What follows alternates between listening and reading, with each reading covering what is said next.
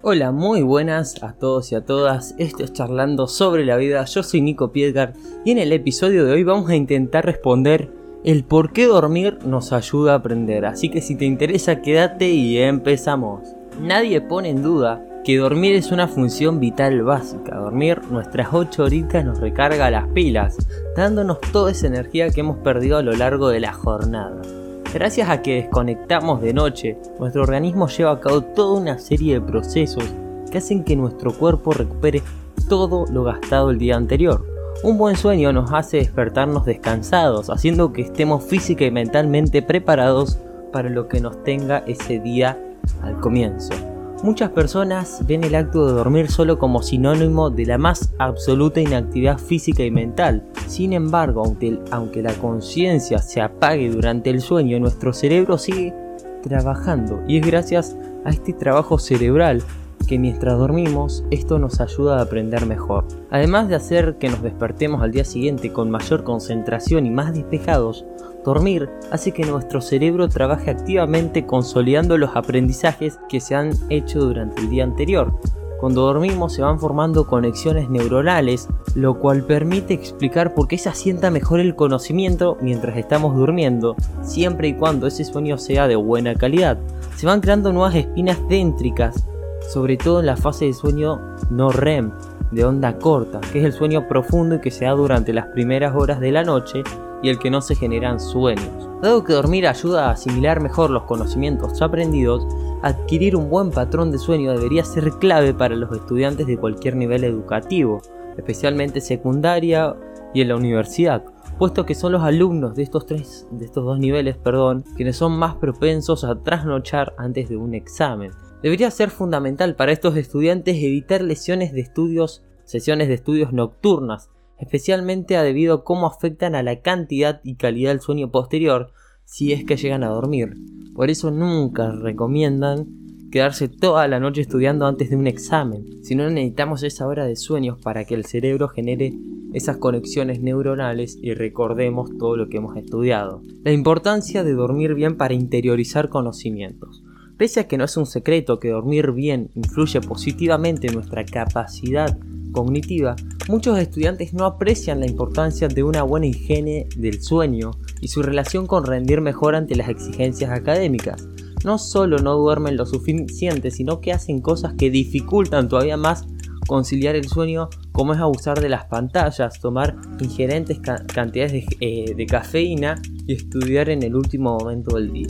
Como te dije recién, el sueño no únicamente nos proporciona el descanso físico y mental que necesitamos, tras un día entero consumiendo nuestros recursos. Además de esto, dormir nos permite asentar bien el conocimiento que hemos ido aprendiendo a lo largo del día. Dormir bien nos ayuda a aprender aquello que hemos visto durante el día anterior. Pese a esto, son muchos los estudiantes que confían en que privarse una noche de sueño y hacer la gran sentada de estudiar les va a ayudar en el examen del día siguiente. Este es un grave, grave error, gravísimo. Aunque dejemos de prestar atención a algo que estamos aprendiendo, el cerebro no deja de trabajar en ello, procesándolo. Nuestro cerebro realiza varias actividades para conciliar este nuevo conocimiento y hacer que se quede en nuestra memoria a largo plazo. Si bien es cierto que este proceso se inicia desde que codificamos la información, es decir, desde el momento en el que la recibimos y la entendimos, es durante el sueño cuando el proceso de consolidación se da de forma mucho más eficiente que las anteriores. Este proceso de consolidación conlleva la reactivación neuronal de representaciones que fueron codificadas durante la vigilia, es decir, cuando dormimos activamos las mismas partes del cerebro que fueron activadas cuando estábamos aprendiendo algo, ya fuera en clase o repasando el temario, por ejemplo. Así pues, mientras dormimos, es como si estuviéramos haciendo un repaso de lo visto ahora antes, solo que esta vez lo hacemos de forma inconsciente. Además de este repaso inconsciente, dormir contribuye a nuestro aprendizaje haciendo que se conecten ideas recientes con otras más o menos lejanas, pero que tienen algún tipo de relación. Es decir, gracias al sueño tenemos más probabilidades de tener revelaciones o momentos eurecas al día siguiente asociando lo que estamos aprendiendo ahora con temarios de otras asignaturas, cursos o alguna experiencia personal que puede relacionarse. En definitiva, dormir mejora el aprendizaje y además fomenta la creatividad. Factores que perjudican ese sueño. Hay dos factores que afectan negativamente a la calidad y a cantidad del sueño de los estudiantes y que se relaciona directamente con su capacidad de aprender.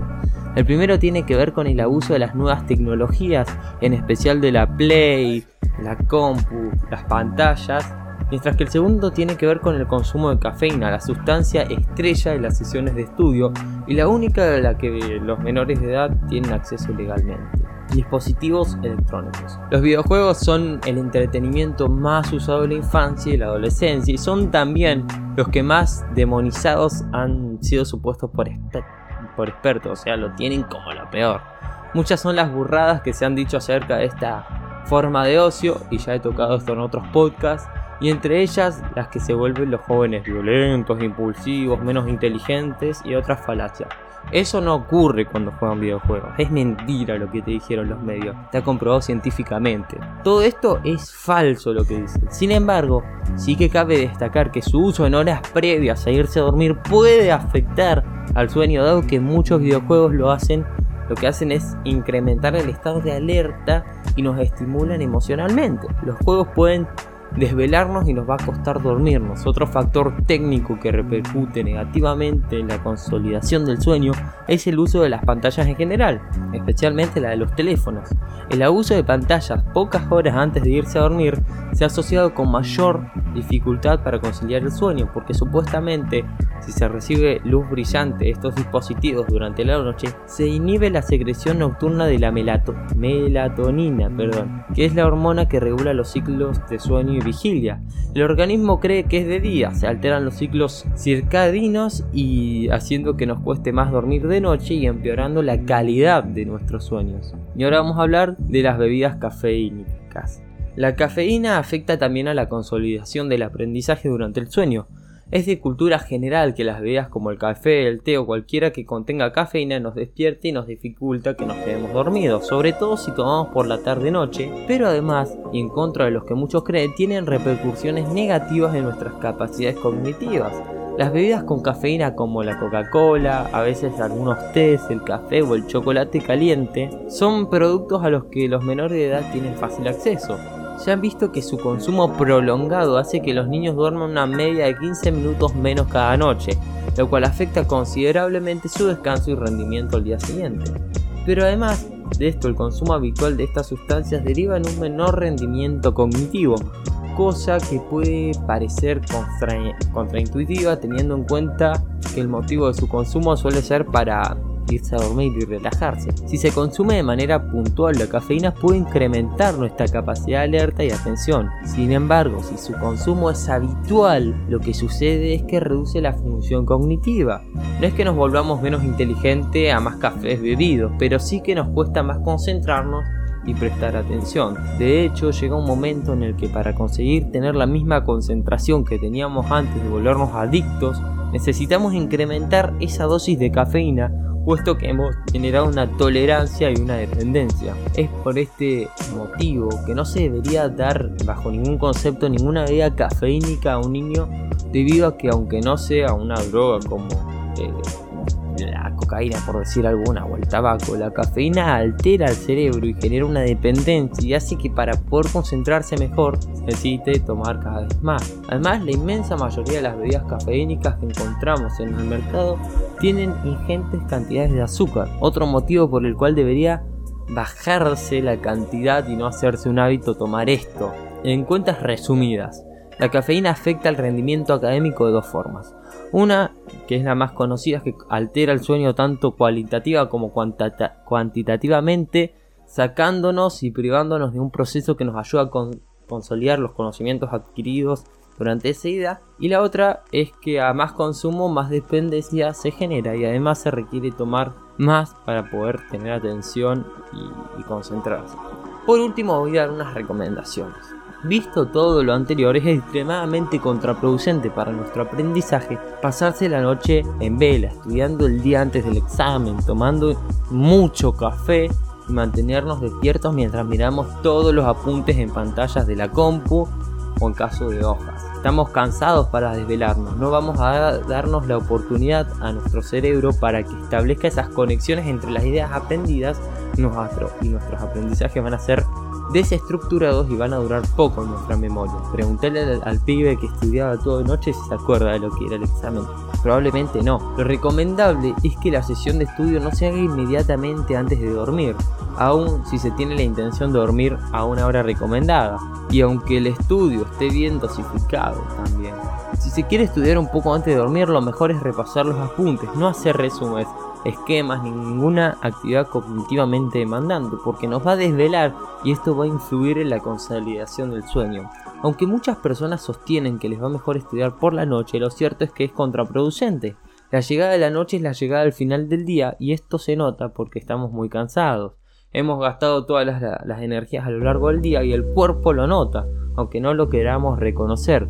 Llevaríamos casi 16 horas despierto haciendo distintas cosas sin parar. Ponerse a estudiar de noche lo único que va a hacer es atrasar más nuestro sueño, pese a que estemos cansados y esto va a hacer que no adquiramos los conocimientos. Es por esto que lo mejor que se puede hacer es dejar la sesión de estudio para las primeras horas de la tarde, por ejemplo entre las 4 y las 5, Muchos estudios apuntan que empezar el estudio a esa hora, cuando ya hemos pasado varias horas desde que hemos comido y todavía hay luz, es perfecto para poder estudiar concentrados.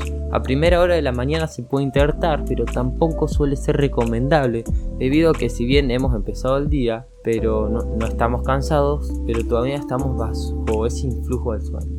Hasta acá el podcast de hoy, espero que te haya servido y no te quedes de noche, estudia la tarde. Chao.